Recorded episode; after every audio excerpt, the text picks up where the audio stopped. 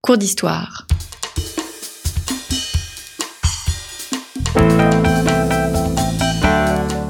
Une émission de la rédaction de Storia Voce.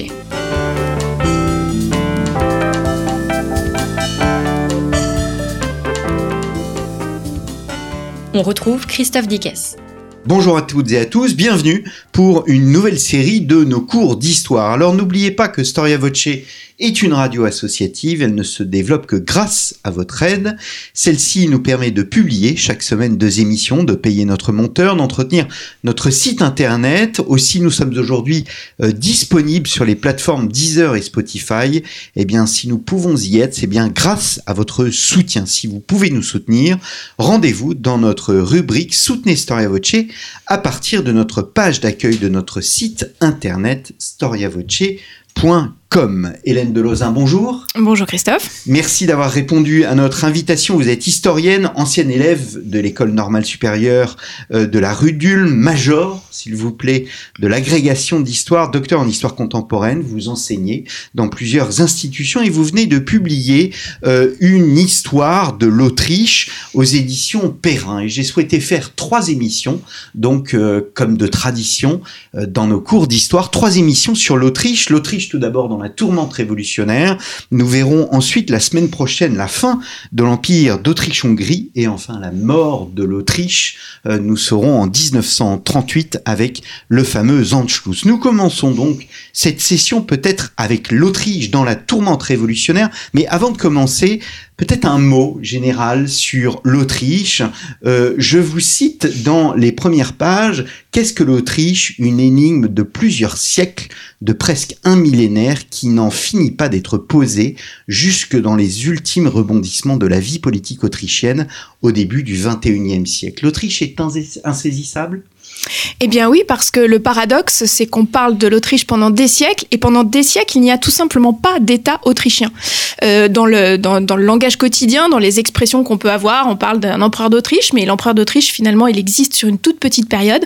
Et finalement, c'est un État que tout le monde connaît, mais qui a une existence euh, euh palpable, cernable, avec des contours précis, extrêmement réduite dans le temps, et qui a eu des destinées assez particulières, avec un changement de ses structures, aussi bien géographiques qu'institutionnelles absolument sans équivalent en Europe. Alors nous sommes à la veille de la Révolution française. Euh, je souhaiterais commencer avec cette image, Léopold II. C'est un réformateur, on va dire, peu porté vers les Lumières, à la différence de beaucoup de souverains du XVIIIe siècle, mais c'est un vrai pragmatique. Qui était Léopold II Alors Léopold II, c'est fait partie euh, dans la biographie de, mes petits chouchous, si l'on peut dire. Euh, il est très peu connu du, euh, public français parce que euh, il a régné assez peu de temps, il faut le dire. C'est un des fils de la, grande Marie-Thérèse. On connaît mieux son, frère, Joseph II, qui lui a été un réformateur entiché des Lumières. Je le dis entiché parce que un peu fou et, assez excessif dans sa manière de voir les choses Léopold II, c'est exactement l'inverse. Je pense que le terme de pragmatique que vous avez utilisé est, parfait.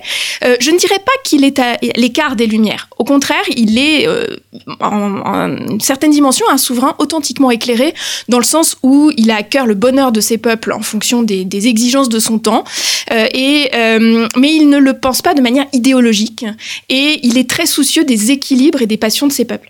Il a eu une expérience de gouvernement avant d'arriver en Autriche, en Italie, en Toscane, où il a laissé d'ailleurs un souvenir exceptionnel par sa capacité à concéder des libertés euh, à, ses, à ses sujets, euh, tout en restant dans des limites raisonnables. Donc c'est vraiment un, un, une sorte de modèle, et malheureusement pour l'Autriche, eh bien, il a eu un règne extrêmement court. Qui se termine en En 92, donc avant qu'on soit arrivé au cœur du cœur de la Révolution française, et évidemment avant la mort du roi Louis XVI. Alors justement, comment voit-il la Révolution française?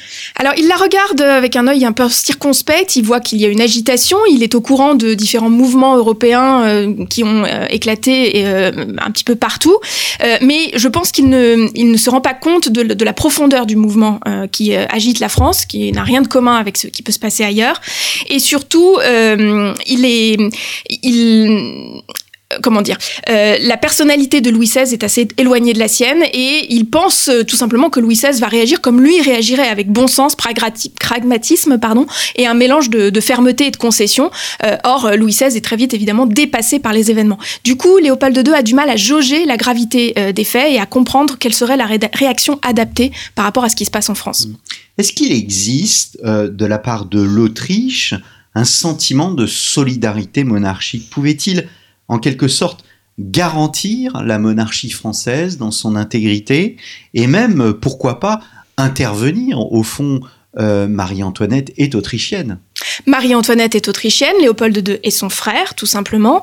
Euh, donc il y a une correspondance extrêmement suivie entre euh, Louis XVI et Léopold II, mais aussi entre Marie-Antoinette et Léopold II. il y a évidemment une solidarité donc familiale, une solidarité monarchique aussi.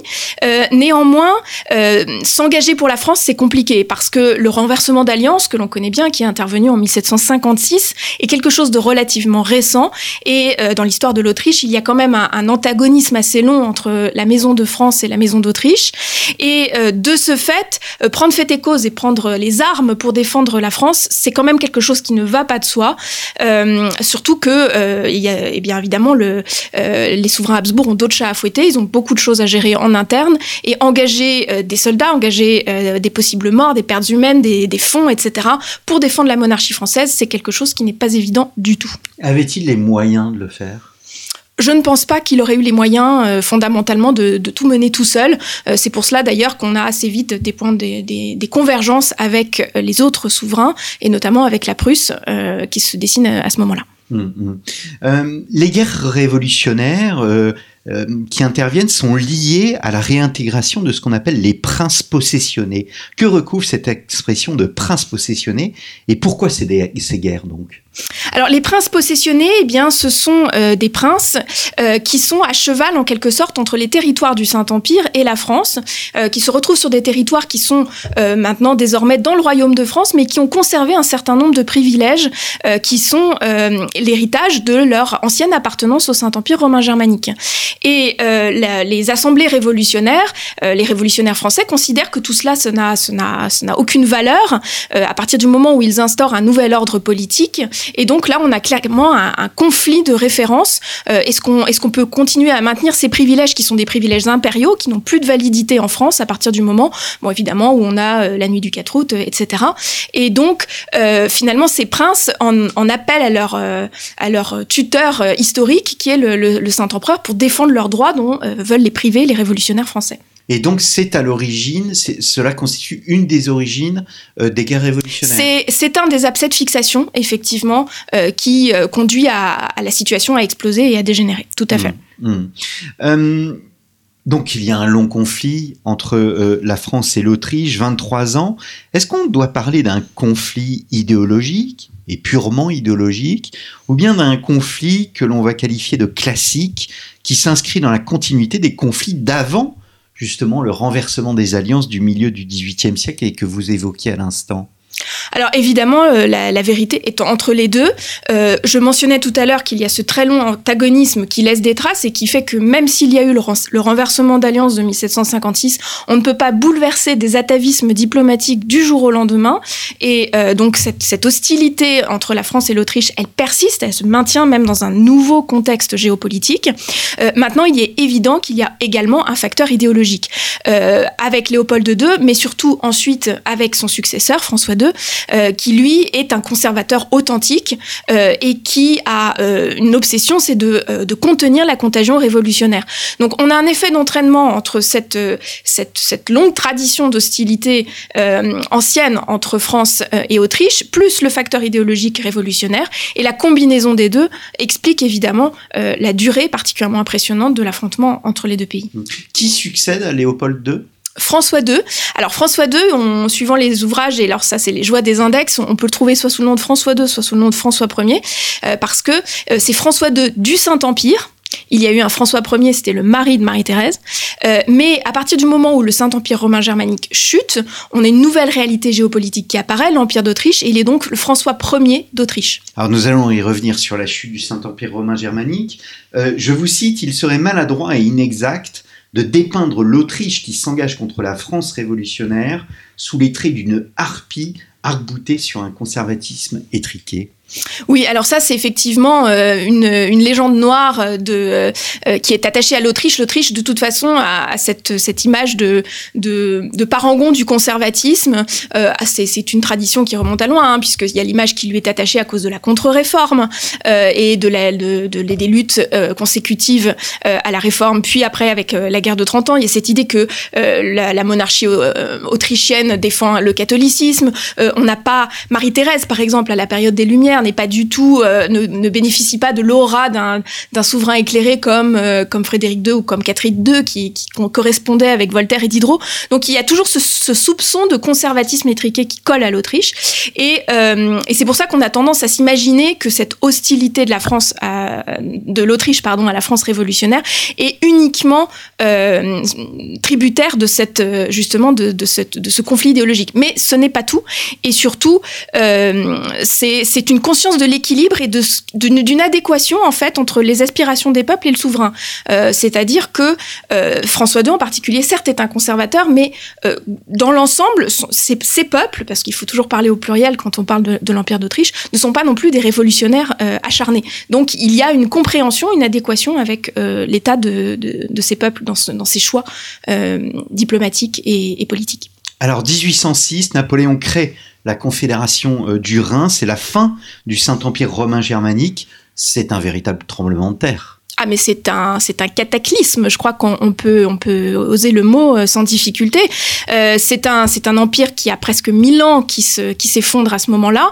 Euh, on peut on comprend évidemment le l'effet le, de choc, l'effet de sidération qui s'empare des des Habsbourg à ce moment-là. Il leur faut quelque temps avant de se remettre dans le jeu de la lutte contre Napoléon.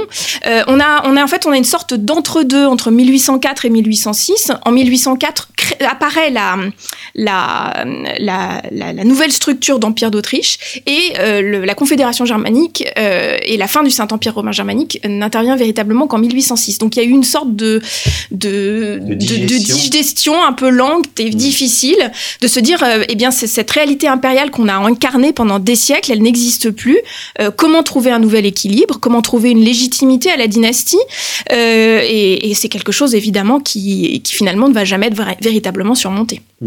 Alors, le, la lutte contre Napoléon sera faite à la fois par les armes, mais aussi par l'habileté diplomatique. Et dans cette habileté diplomatique, il y a un personnage qui se, qui se détache, c'est Metternich. Qui est Metternich? Alors Metternich, c'est un, c'est un héritier de, euh, de, de, la, du meilleur du personnel politique et diplomatique euh, de la monarchie habsbourgeoise. Euh, il a épousé la fille de Kaunitz, donc qui était le grand ministre de, Marie-Thérèse, et il est, il est effectivement un conservateur au sens plein du terme, c'est-à-dire qu'il qu'il croit en un, en un équilibre des, des peuples avec leurs souverains dans un ordre qui est évidemment régi par Dieu, mais il sait que pour arriver à la défense de, de cet ordre, euh, de cet ordre politique, de cet ordre social, eh bien, euh, il faut manœuvrer, il faut manœuvrer intelligemment euh, avec des partenaires avec lesquels on peut être en plus ou moins bonne entente, mais qui vont arriver justement à, construire le, même équilibre. Et, et Metternich est, un, est quelqu'un qui a compris les faiblesses de Napoléon.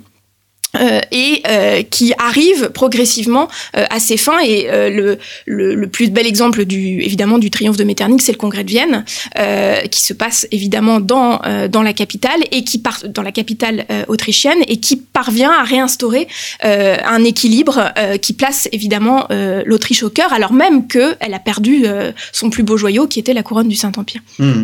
Mais alors, ce qu'il y a de paradoxal, c'est que au fond, le congrès de Vienne ne tient pas à rétablir le monde d'avant puisqu'il conserve la Confédération du Rhin. Oui, c'est un des paradoxes du, congrès de Vienne.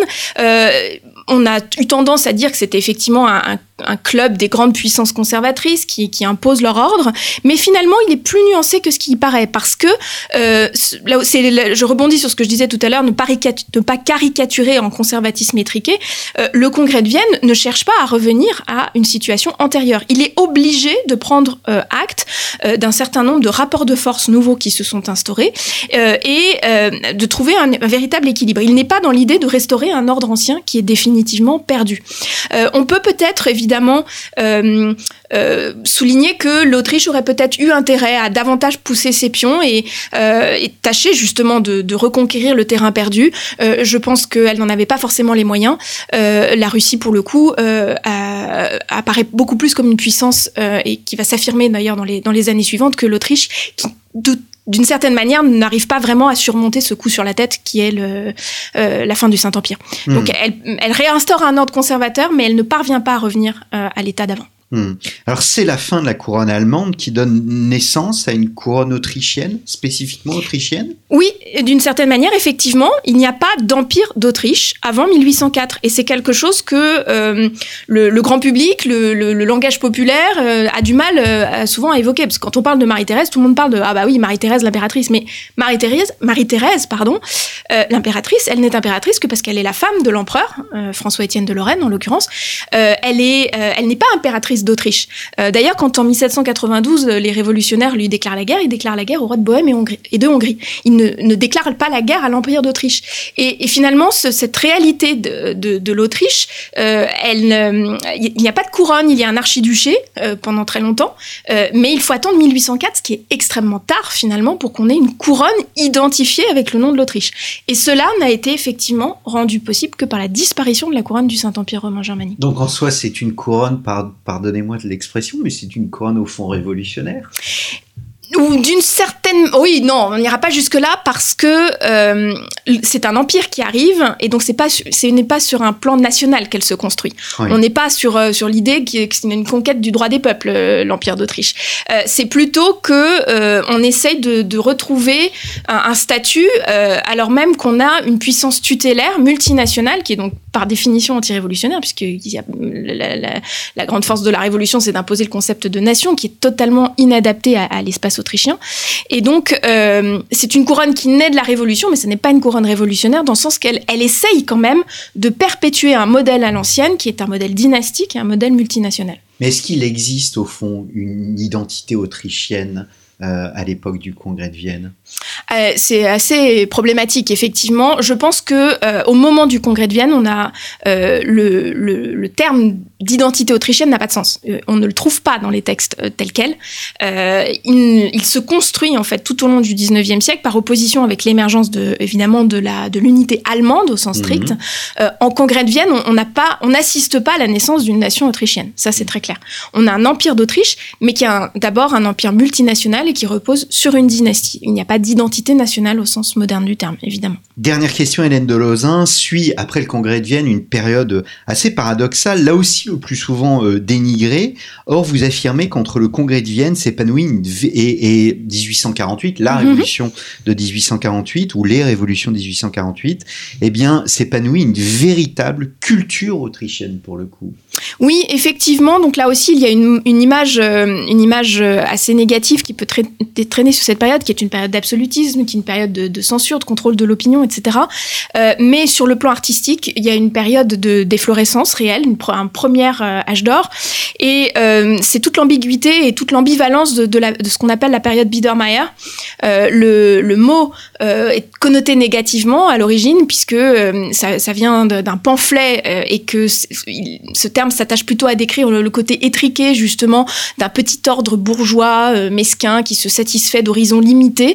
Euh, mais euh, paradoxalement, cette, finalement, cette stabilité qui, suit à partir de cette, de cette période-là permet l'établissement d'une société raffinée avec toute une série d'arts qui, se, qui se développent et qui, qui acquièrent une, véritable renommée, que ce soit par exemple dans les arts décoratifs, mais aussi évidemment dans, dans la musique, puis après évidemment dans, dans la danse. Et donc on a cette, ce phénomène que qu'on connaît exactement au même moment en Russie, même si c'est dans une déclinaison un peu différente, euh, un autocratisme euh, dans le cas russe, mais un autoritarisme dans le cas autrichien, un fort contrôle de l'État, une censure, etc., mais qui n'empêche pas un véritable épanouissement artistique. Hmm. Eh bien, merci beaucoup euh, Hélène Delozin. Donc, Histoire de l'Autriche, paru aux éditions Perrin, et nous nous retrouvons la semaine prochaine pour le deuxième volet consacré à la fin de l'Empire d'Autriche-Hongrie. Merci beaucoup. Merci beaucoup. Je vous donne rendez-vous la semaine prochaine, chers auditeurs. Une annonce, sachez qu'il y a plus de 350 émissions disponibles sur notre site internet storyavoce.com. N'hésitez pas à vous rendre sur ce site internet, à choisir vos émissions. Tout est classé, tout est tagué, comme on dit, avec des mots-clés, et donc vous y trouverez votre bonheur. Donc rendez-vous sur storyavoce.com, 350 émissions disponibles. Merci et à la semaine prochaine.